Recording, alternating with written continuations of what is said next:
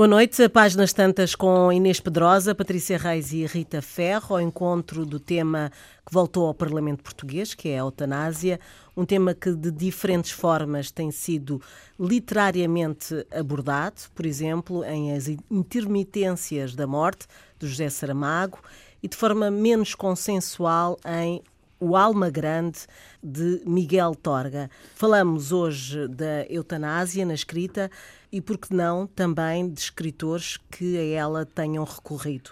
Uh, deixo aqui uma nota.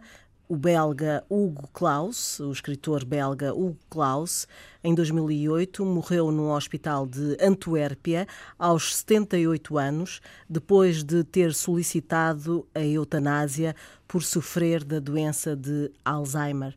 Boa noite, meninas. Olá, e começava Fernanda. pela Patrícia. Uh, este tema uh, na literatura uh, não se consegue simplificar, mesmo na literatura, assim é que O é. tema não se simplifica de maneira nenhuma. É mesmo complexo. Eu acho que é complexo, porque as pessoas têm direito à sua opinião e têm direito ao seu posicionamento. Eu devo já dizer que sou completamente a favor, ahm, mas também acho que eh, sou completamente a favor de outras coisas que para muitas pessoas ah, não fazem sentido. E acho que temos o direito a morrer como quisermos, da mesma maneira que temos o direito a viver como quisermos. Porém, dito isto, é preciso não confundir depois as, ah, as questões. E isto porque é que, porque é que eu, eu hoje fiquei muito impressionada, hoje, sim, hoje fiquei muito impressionada porque li a edição do público de ontem, que tem um extenso, extensos artigos sobre a eutanásia, pelo sim, pelo não, enfim, os casos em Espanha, o que é que está a ser discutido em Espanha, na Nova Zelândia, ah, nos Estados Unidos, nos diferentes estados dos Estados Unidos, por aí fora. E no fim do jornal, a meio do jornal, quase no fim do jornal, está uma notícia sobre eh, este novo partido na Holanda, que o Tribunal de Haia diz que sim, senhora, que pode existir, um partido político, e que advoga a pornografia infantil, a pedofilia, o sexo com animais, a legalização de tudo isto, em nome das- da liberdade de expressão. Eu fiquei aqui neste grande dilema de moral, não é? E de civilização, que é A Holanda tem essa tradição. É- Mas, é- ó Rita, é- ó ó, quando Rita, tá- pornografia tá tudo infantil, ser- pedofilia. Mas é eh, engraçado como eles são tão a legalização disso tudo. O- há um- uma, uma, uma tomada de posição da população contra esta, esta legalização de um partido político e a seguir vai a tribunal e o tribunal diz não, em nome da liberdade de expressão. Bom, em nome da liberdade de expressão não pode ser invocado assim desta maneira, não é verdade? Porque também em nome da liberdade de expressão não se pode insultar as pessoas nos campos de futebol, muito embora o Tribunal também tenha decidido há três meses, numa determinada situação, que aquilo que se passa dentro do ambiente futebolístico, em termos de insultos, não, não é punido pela lei, o que é uma coisa extraordinária. É uma coisa do âmbito desportivo. E isto foi um tribunal português. E, portanto, estas coisas que têm a ver com a moral e que têm a ver com o nosso sentido de civilização e de cultura e que também têm a ver com a nossa educação, são complexas, serão sempre complexas. é? Há muitas pessoas que advogam que a, eutana- há- há eutanásia, eutanásia e eutanásia passiva, são duas formas eh, distintas de eutanásia. eutanásia. Eh, há muitas pessoas que se prendem ao, ao- ao argumento religioso, seja lá porque é que for, e tu falaste do livro do Saramago, que era exatamente sobre isso que eu gostava de falar, porque o livro do Saramago, As Intermitências da Morte, é um livro ah, onde já não há morte. Não há morte, as pessoas não conseguem morrer. Em como as pessoas não conseguem morrer, o mundo tem um problema muito grande, porque as pessoas adoecem, envelhecem na mesma e estão num estado lastimoso, muitas delas, mas não há morte. Mas também já não há camas de hospitais. Mas também já não há como cuidar desta população. E não há solução. E, portanto, é, é um livro que, que faz um- uma reflexão sobre o sentido da vida e o sentido da Da morte. morte é um elogio, se calhar. E a também. eternidade E da eternidade e da, da ideia do o que é que é ser humano, o que é que é isto de ser humano? Porque é óbvio que todos nós terminamos. E para mim também é óbvio neste momento que a medicina evoluiu extraordinariamente e que nós prolongamos a vida das pessoas, mas não prolongamos as vidas das pessoas muitas vezes com atividade, com dignidade. Como eu tenho um exemplo muito próximo em casa, que é hum, na minha família, que é uma avó perfeitamente lúcida, com 87 anos, mas profundamente limitada do ponto de vista da sua mobilidade. e que a miúdo diz eu já deveria ter ido embora daqui. Um, eu penso, uma mulher como a minha avó, que era uma mulher profundamente dinâmica, que adora, adorava andar na rua, na dela. Uh, que conduziu o carro, que tinha a sua vida, que criou três filhos, que gosta muitíssimo de música, que adora ler ainda hoje, uh, que nos ouve. Uh,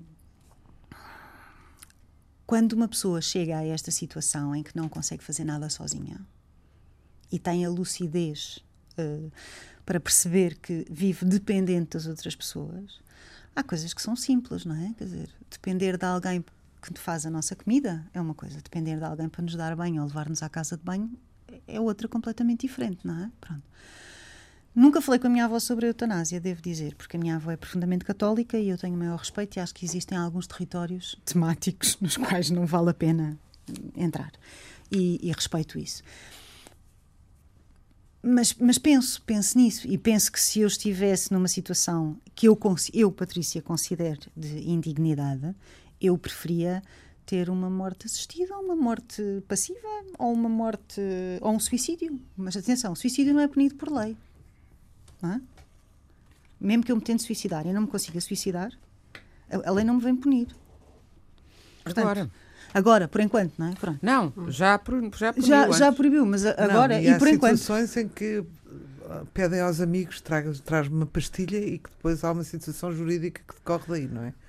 Isso é outra coisa. Muitas Isso vezes é outra situação, também não sim. têm possibilidades de, de ir a sim, fazer é qualquer coisa sozinhos nesse é, aspecto. É verdade. É? Portanto, é muito, é muito mais complicado.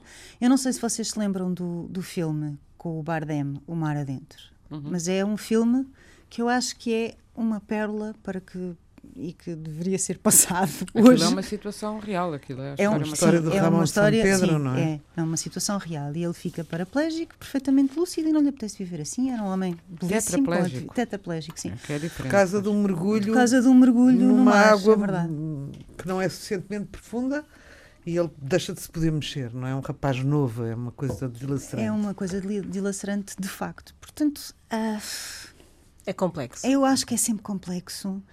Um, e acho que, uh, uh, lá está, uh, perturba-me mais. não me perturba nada o debate sobre a eutanásia, atenção, acho que deve ser feito e as pessoas devem debater e ter ideias, e é assim que, que nós evoluímos como sociedade, é debater ideias, não é andarmos a estalar uns aos outros ou a insultar-nos uns aos outros, é debater ideias. E acho que isso é importantíssimo. Mas já agora também era fixe debatermos esta coisa do que é que é a liberdade de expressão. Porque, de facto, vou-te dizer, no meio de todo o processo de ler quem é a favor e quem é contra a eutanásia, dou-me com esta notícia sobre um potencial partido na Holanda e fiquei, fiquei de queixo no chão, sabes? Uhum. Uh, uh, Rita, um, isto, isto da eutanásia, como a Patrícia estava a dizer, realmente, pronto, uh, podemos. Ela tem uma opinião muito. Para mim é uma opinião simples. Simples. Mas será assim tão simples? Porque é só, só tem a ver connosco. Mas a não, nossa vida não, tem, não, não tem que ter. Se... infelizmente, a maior parte das pessoas não acha que a vida delas tenha só a ver com elas. E, portanto, vamos acartando com os fantasmas, não é? E em, lá está, é o que a Inês diz variedíssimas vezes, citando a Agostina, que enquanto não nos livrarmos da família, não vamos conseguir escrever coisíssima nenhuma. E a, o fantasma da família é uma coisa real pois. em tudo. Pois, é, é isso, Agora, Rita. Desculpem, a, a, a, a, propósito, vou aqui fazer uma confidência, mas a propósito, estamos a falar da literatura, e só agora que me lembrei, e, e, e, isto vem por arrasto, que eu tenho um livro sobre a eutanásia, que é o És Meu.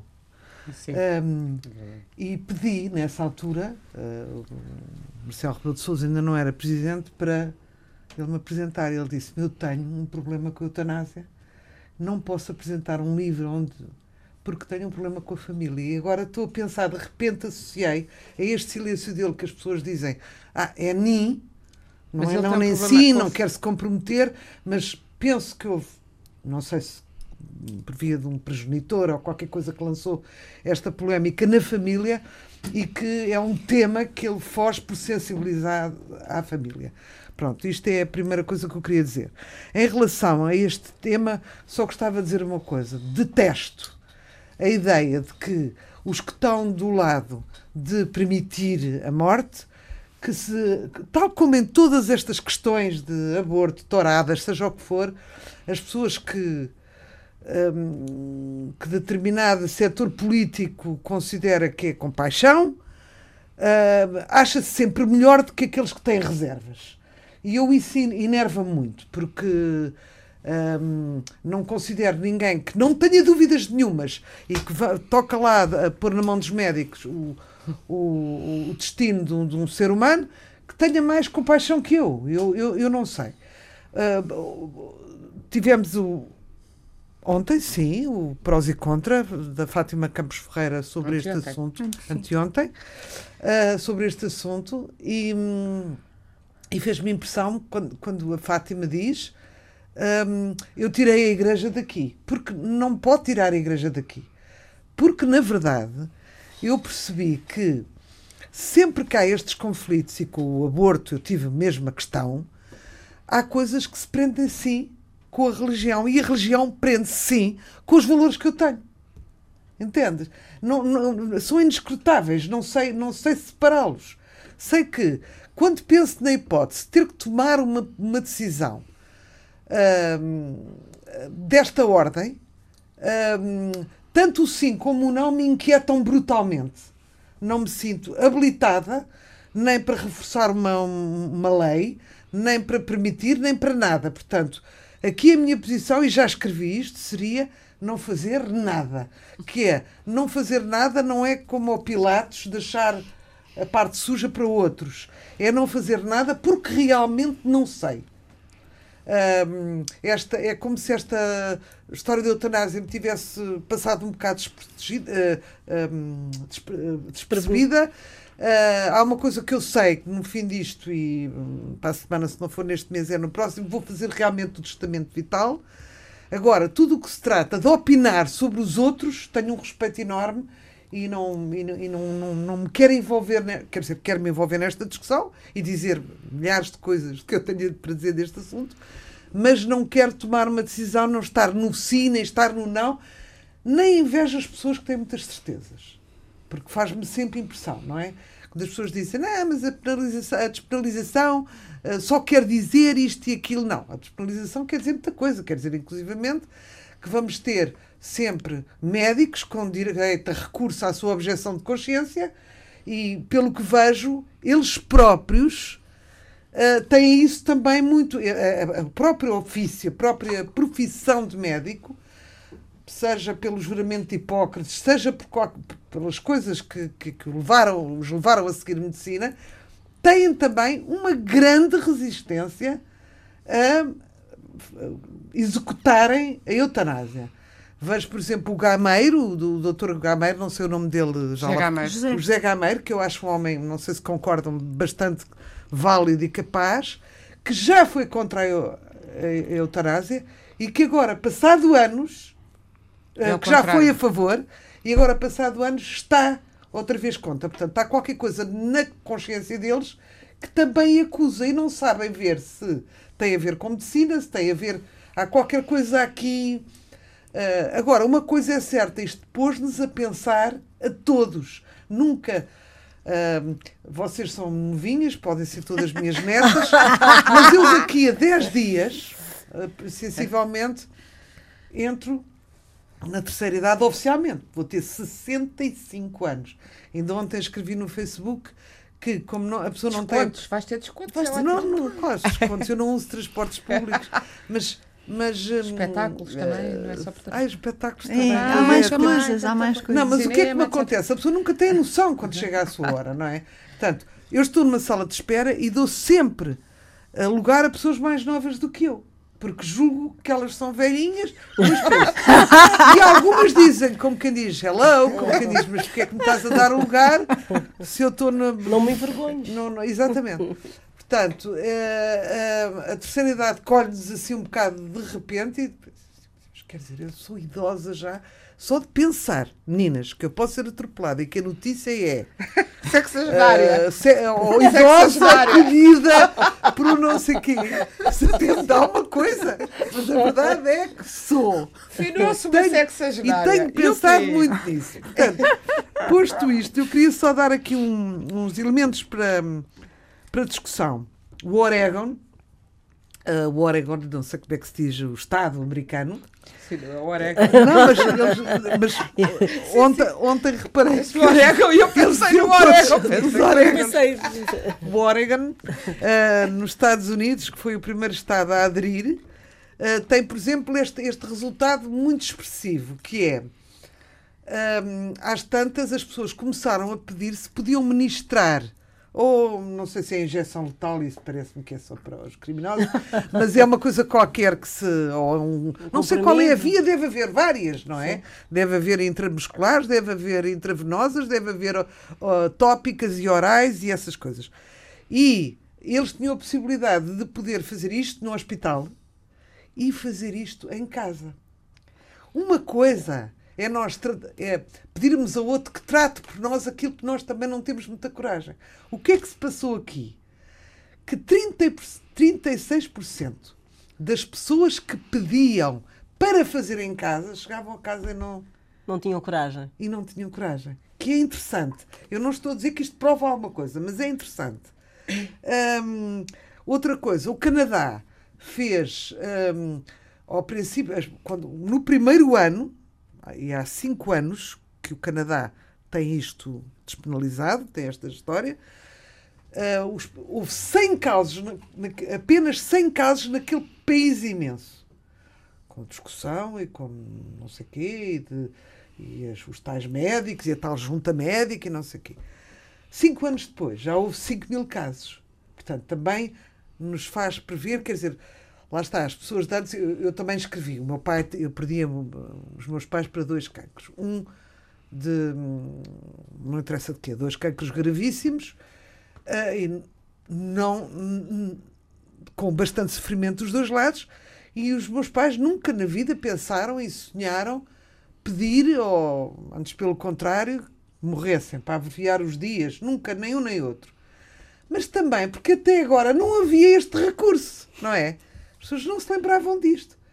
A não ser na província que havia já o abafador, O abafador. Uh, que pegavam numa almofada. Havia um homem que chegava à casa quando o, o velho estava assim, não, não, talvez. Ele vinha resolver e acabar com o sofrimento dos familiares e de não sei o quê. Pronto, mas uh, Querendo ou não. e isso há pessoa- muito mais do que a gente pode imaginar. Porque uh, nas cidades denuncia-se, mas no campo, em casinhas perdidas, morreu uma idosa, a gente não sabe se o marido, sem qualquer hipótese de tratar dela.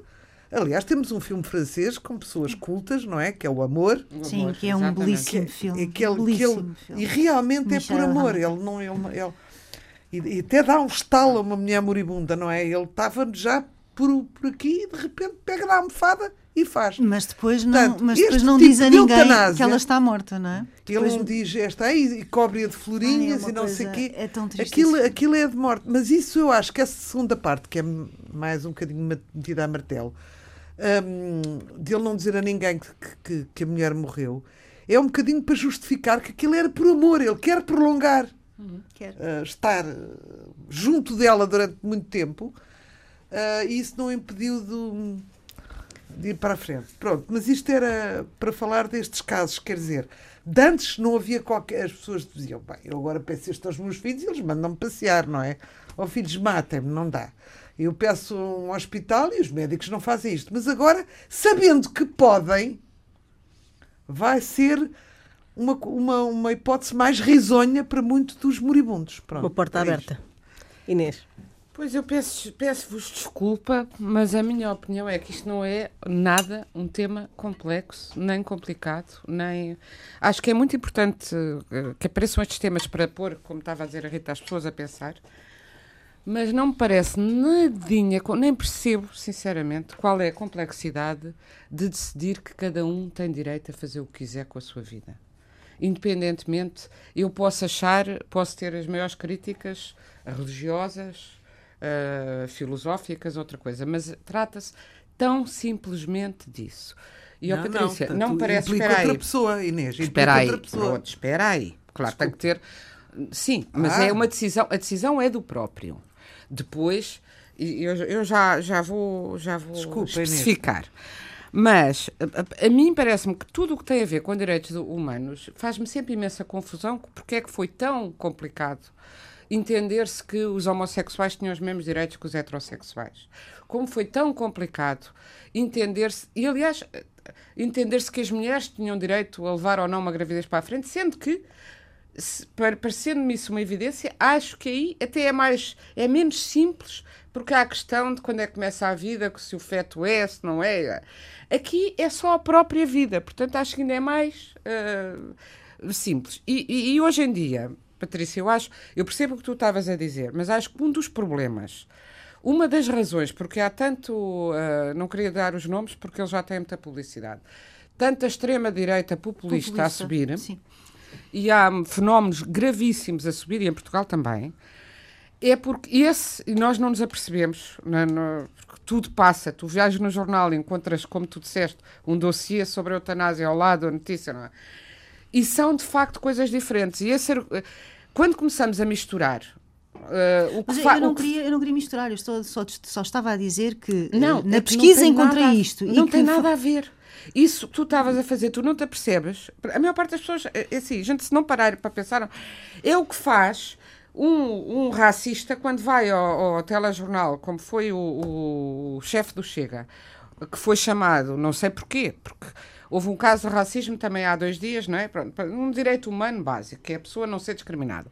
Um caso gravíssimo de racismo, gravíssimo, e não deixa de ser grave por ser muito comum, mas agora houve um uh, jogador que tomou uma atitude, que teve 70 minutos a ouvir uh, Insultos. insultos e, e a fazerem de macaco e não sei o Barulhos quê, de barulhos de macaco. É uma coisa impressionante trabalhar numa sequência.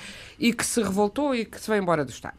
Em vez de uh, a TVI, o Miguel Sousa Tavares, chamar o jogador, para saber de sua justiça, chamou o político que veio logo dizer isto é uma hipocrisia, quase racismo. não. E sempre que se tentava ter uma conversa com ele, ele desviava para outras coisas. Dizia, ah, porque também há polícias atacados, ah, porque também há, há violência aqui e acolá. Ora, isso é que a gente não pode fazer, que é, estamos a discutir há ou não racismo, não vamos dizer se houve também violência, claro que há violência no outro lado, é como quando se está a discutir os direitos, agora nesta, neste debate da eutanásia. Quando as pessoas começam Aparecem. a discursar, não é? Ah, o que interessa agora, o que é que está o Parlamento, uns assim, o que é que está o Parlamento a discutir essa lei? Isto é nas redes sociais. Quando temos tanta corrupção, não temos outros assuntos para resolver. Sim, mas Temos uma coisa sempre- é uma coisa, outra coisa é outra coisa. coisa É uma o que tu coisa, estás a querer dizer. É o que eu estou a dizer. E é assim, direitos individuais, tal como tu, nem percebo qual é o problema. E, e portanto, acho simplicíssimo. Agora, é complexo para cada pessoa, porque nós estamos aqui a dar exemplos. E eu também estava até aqui à procura eh, para ler um- uma, uma, uma série de tweets de um eh, doente, um jovem doente que apareceu na- na- e disse: Vou-me expor porque gostava que pensassem comigo que isto interessa-me diretamente. Tem uma doença degenerativa muito complicada, tem 32 anos, pode ter, com sorte, diz ele, mais eh, 30 de vida, talvez, ou 20 no máximo, mas não sabe até quando já tem próteses para andar, eh, porque as pernas já não mexem, já tem os dedos a torcer e não sabe.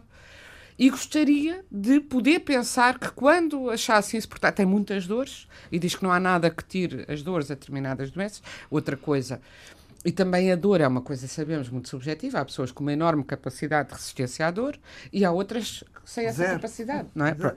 E portanto, quando se diz hoje em dia a medicina tira a dor, nós sabemos, todos sabemos, e uns sabem no, eh, diretamente no corpo que isso não é verdade, não é? Agora, depois dizer, ah, pois então todas as pessoas são. in-". Não estamos a dizer que as pessoas não têm valor, as pessoas é que têm que aferir isso, porque estávamos aqui a falar. Um tetraplégico. E eu conheço, eu pessoalmente conheço um tetraplégico ah, que é ah, gestor de empresas, que ficou assim aos 16 anos, que me disse com uma grande tranquilidade, e ainda bem que ele assim o entende, que foi uma sorte que lhe aconteceu, porque ele era completamente. ah, Uh, louco, e, assim, louco no sentido, bom, caiu de- também num, num mergulho mal feito, exatamente. mas que não pensava em nada na vida e, e, depois de ter ficado assim começou a pensar usar a cabeça e usou de tal maneira criou um monte de empresas tem uma cabeça brilhante criou um monte de empresas enriqueceu uh, empresas cotadas na bolsa uh, teve ideias de negócios inéditas uh, e desmultiplica-se em negócios diversos e, e sem mexer um dedo conseguiu, Gates, é? conseguiu, conseguiu agora, há muito pouco Hawkins. tempo, e com ajudas diversas, mexer vagamente uma mão, mas, enfim, que nem, nem poderia. E, no entanto, casou, teve um filho uh, e, e, é um homem uh, muito vida. feliz. Ricardo Teixeira é o nome dele. Portanto, ele certamente não quererá tem esta qualidade de vida, também tem a qualidade de vida, claro que foi com a sua cabeça que ele a criou e conseguiu, uh, porque tem uh, acesso a melhores, as melhores cadeiras, ele conduz um, um automóvel completamente adota, adaptado, por exemplo, e outros sem as mesmas. Há sempre uma questão económica nestas. E também outra coisa que me parece evidente é que quando falamos das discriminações e dos direitos, estamos sempre a falar de discriminação económica, porque é como no aborto. As pessoas que tinham dinheiro nunca tiveram, as mulheres nunca tiveram problema em, em abortar, abortar, em Espanha ou mesmo cá.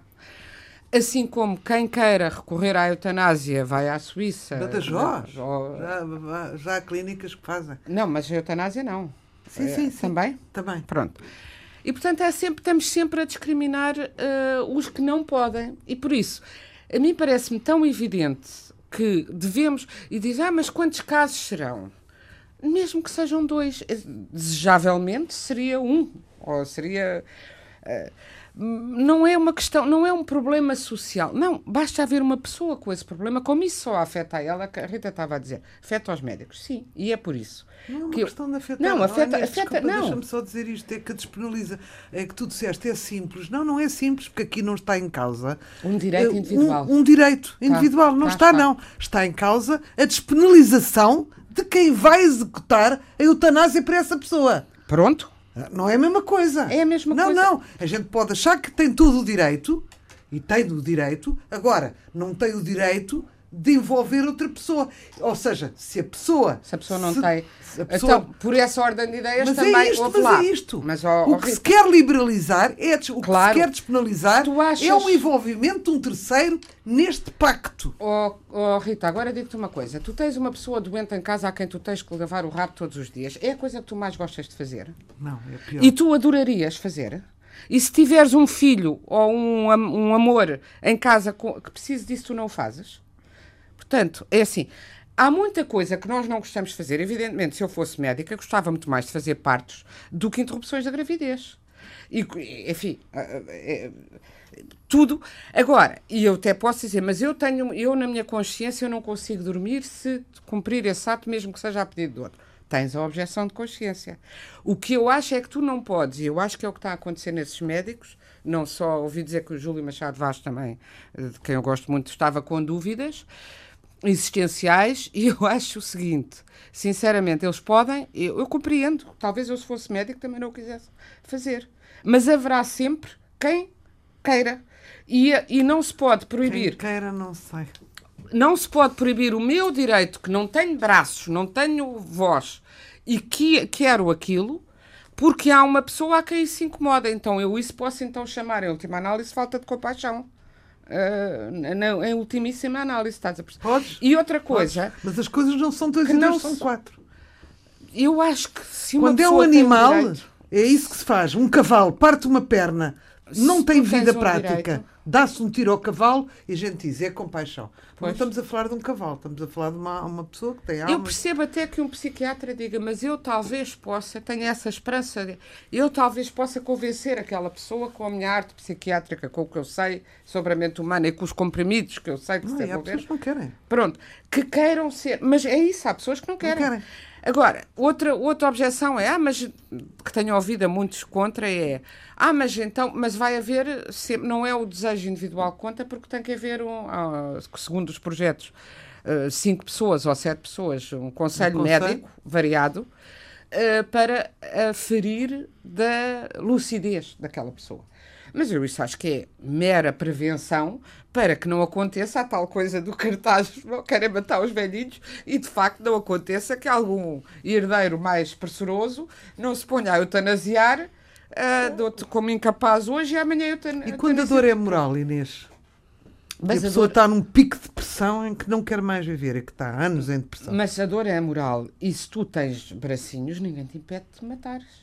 Uh, bracinhos, gosto. Não é? Pronto. Não, mas é, é verdade. É isso. Eu, ouve lá, digo isto. Eu sou uma pessoa que tenho. Não, ter... mas não é isso. Uma pessoa pode estar doente, amarrada a uma cama, com algumas faculdades ainda, mas estar deprimida para lutar, não é? Sim. Sim, é, por isso é que é só visto porque podes ter, as depressões, de facto, hoje em dia têm, em princípio, cura ou grande melhoria, até química, como sabes. E, e doenças do foro uh, psiquiátrico também têm tratamento que te permite teres qualidade de vida e gostares de viver outra vez. Eu acho que se deve fazer isso. Agora, se uma pessoa, e isso é muito pessoal, como te digo, podes ser tetraplégico e gostares de viver, e podes ser tetraplégico e seres o Ramon São Pedro e estares desesperado. Desesperado para Pronto. acabar.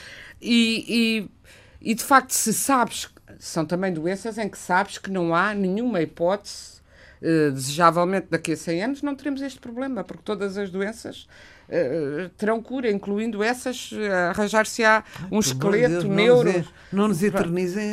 Mas, mas é tendencialmente a medicina melhorar, melhorará, já, até mesmo nestes casos de tetraplagia, já há estudos para fazer um exoesqueleto para as pessoas e já há melhorias nesse capítulo. Claro. Mas doenças neurológicas, estas doenças como as escleroses múltiplas laterais, que dão ainda por cima, então nesses casos, dão uma morte que se sabe que é irreversível e que é de uma, de uma dor, a pessoa eh, morre por sufocação, deixa de se, primeiro de se mexer, depois de respirar. Para...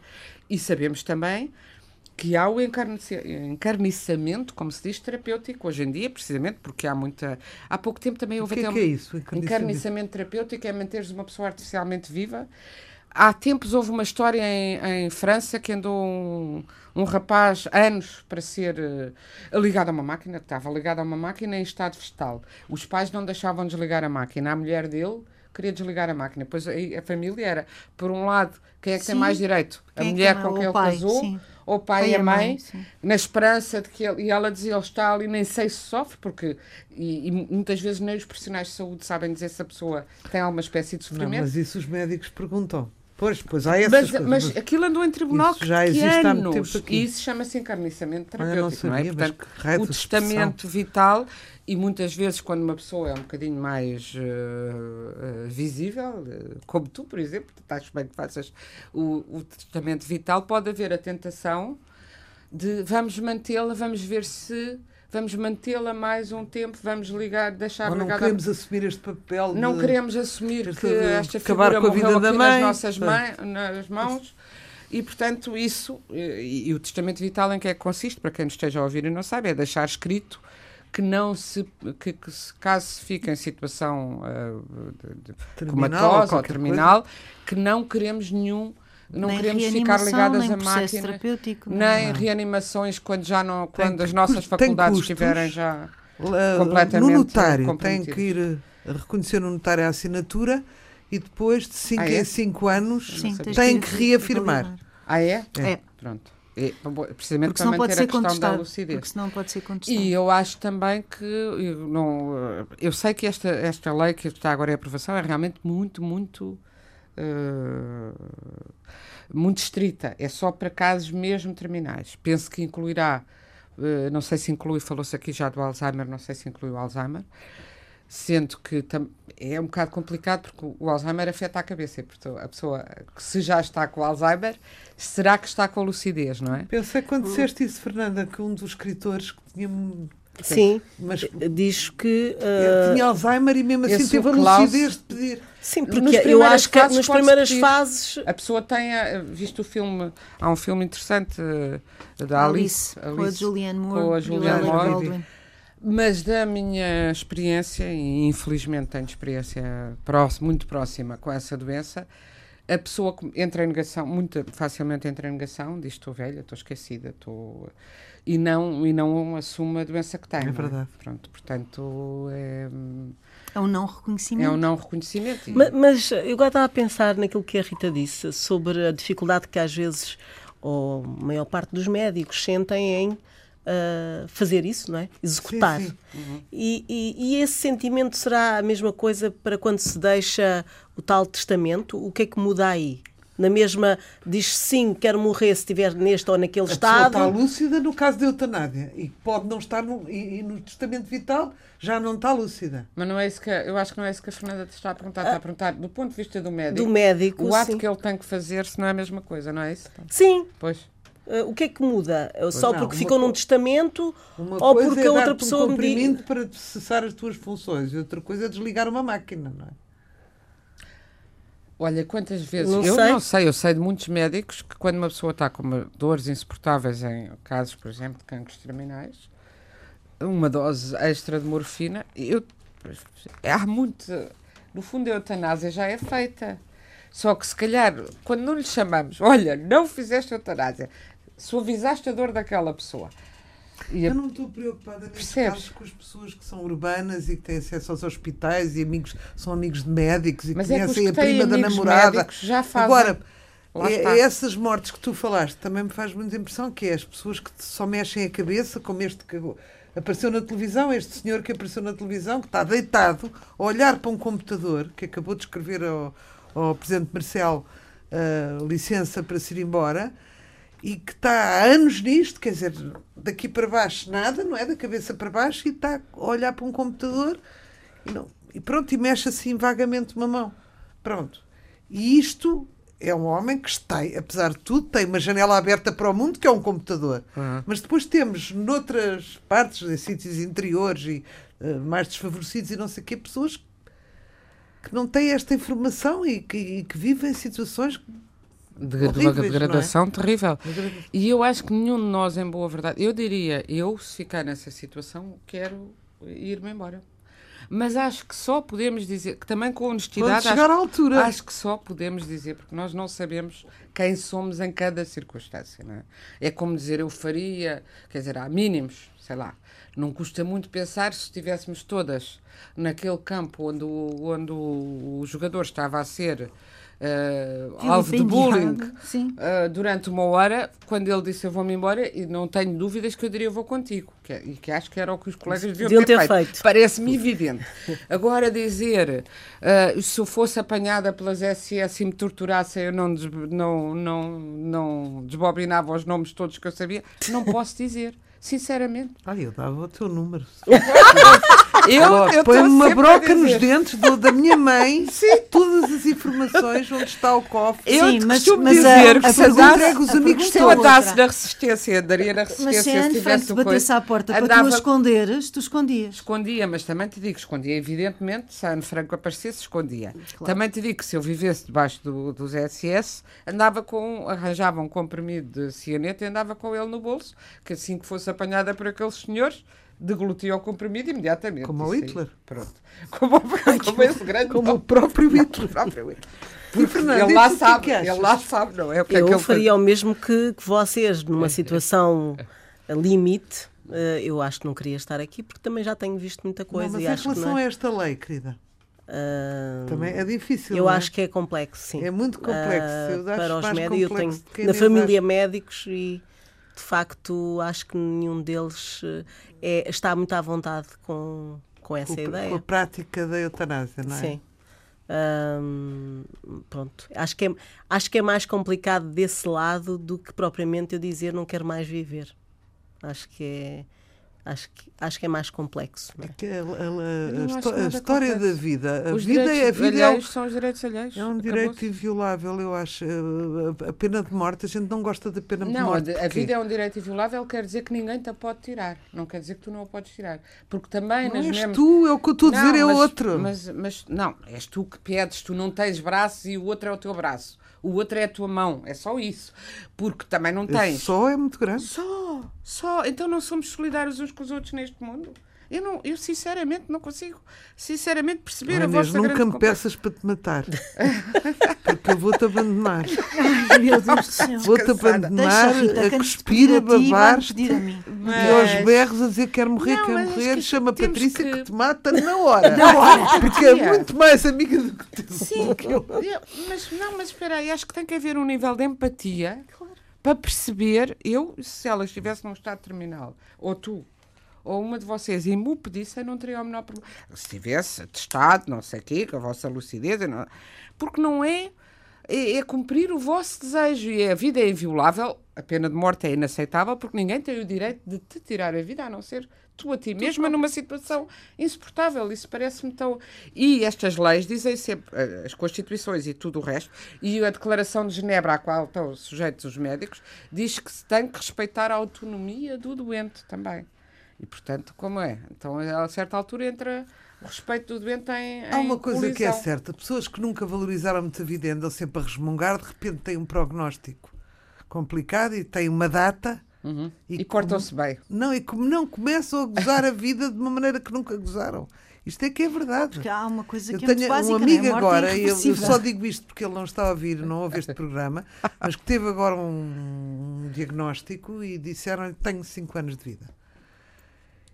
E ele disse: "Epá, Isto ainda é muito tempo, ainda posso fruir, não é? E agora está muito interessado em tirar toda a parte tralha de- que o acompanhava e todo o lixo e curtir. Há um filme muito divertido isto. sobre, sobre isso com o Jack Nicholson e o Morgan Freeman, que eu acho que se chama Bucket List, mas não tenho a certeza, É. nem sei como é, que se chama É. em português. Sei. Mas é, eles estão, são os dois vizinhos de unidade hospitalar ou qualquer coisa e depois decidem fazer uma lista de todas as maluqueiras que vão fazer antes de, antes de morrer. Atiram-se do avião, fazem assim umas coisas. E é muito engraçado esse, esse filme. Porque a cena da morte é tramada, porque é irreversível, não é verdade? Tu- Acabou. Mas todos Isso. nós estamos condenados Pois, a ela todos os dias. Pois lá é? está. Devíamos era Sim. pensar nisso todos os dias. É. Eu já habituei-me, estou completamente habituada a, a, habi- a- habituada a essa ideia, quer dizer, não. Bom, vamos. Eh, Olha, eu vou já fazer uma sugestão. Crónica de uma Morte Anunciada, do Gabriel Garcia Marques, que Ok. é um belíssimo livro. Rita, Quem não, quem não leu o Ra- o Ramon São Pedro ou quem não viu o filme, acho, acho um belo livro. uhum. Inês. Já que falamos, este também é um livro que fala da morte, aliás, o título é O Assassino Tímido, de uma belíssima escritora espanhola, Clara Uzon, e com uma excelente tradução da também escritora portuguesa Maria Manuel Viana. E o livro é muito interessante porque chamam-lhe romance, mas não é, é um, não é um romance, é um ensaio muito bem, que se lê como um romance e que, e que conta várias histórias de romance, em que se cruza precisamente o estranho suicídio de uma jovem atriz, muito jovem, chamada Adede Stape, que era que fazia aqueles filmes meio marotos espanhóis nos anos 70, em que daqui é muito cómico ela descrever, parecia sempre uma camisa de noite branca, filmes uns meio de terror, outros mais menos terror, com uma camisa de noite branca que se abria para se ver um seio dela, algures, ou porque o monstro a agarrava, ou porque ah, estavam com umas cordas, não sei o quê, e ela vai, e esta, mulher, esta jovem, muito jovem, muito bonita, morre caindo de uma varanda, o que se acha muito estranho, e há suspeitas fortíssimas. Bem, eh, dizia-se que ela tinha uma relação com o rei de Espanha, o então rei de Espanha, ah, e, que, e que estaria grávida dele, e portanto pôs-se a hipótese daquele suicídio não ter sido um suicídio, Uh, até porque ela era muito jovem e estava a começar uma carreira para se suicidar, e isso até hoje ficou envolto em mistério. E é sobre essa história, cruzada com a própria história da vida da, da escritora, que era mais ou menos da idade e da mesma geração, e é também uma história muito interessante para as pessoas que são dessa mesma geração, ou que nasceram nos anos 60, e que um bocado da história da ditadura e do, do, da censura e, da, e do que se. como é que se apreendia a vida e o amor nessa altura, a loucura eh, pela qual Clara Ozono também terá passado e portanto ela imagina a vida dela em que ela foi para um hospital psiquiátrico e foi atada à cama em que ela estaria com a tal camisa branca e eh, portanto faz uma brincadeira em torno de coisas muito sérias E cruza. E cruza. coisa. e depois cruza o Wittgenstein, o Camus, eh, o mito de Sísifo. Portanto, a vida é, um, é, é uma, uma permanente tarefa de Sísifo em que, em que, em que estamos a, a empurrar uma, uma pedra encosta acima que vai cair outra vez e há um ensaio muito interessante do Camus sobre isso.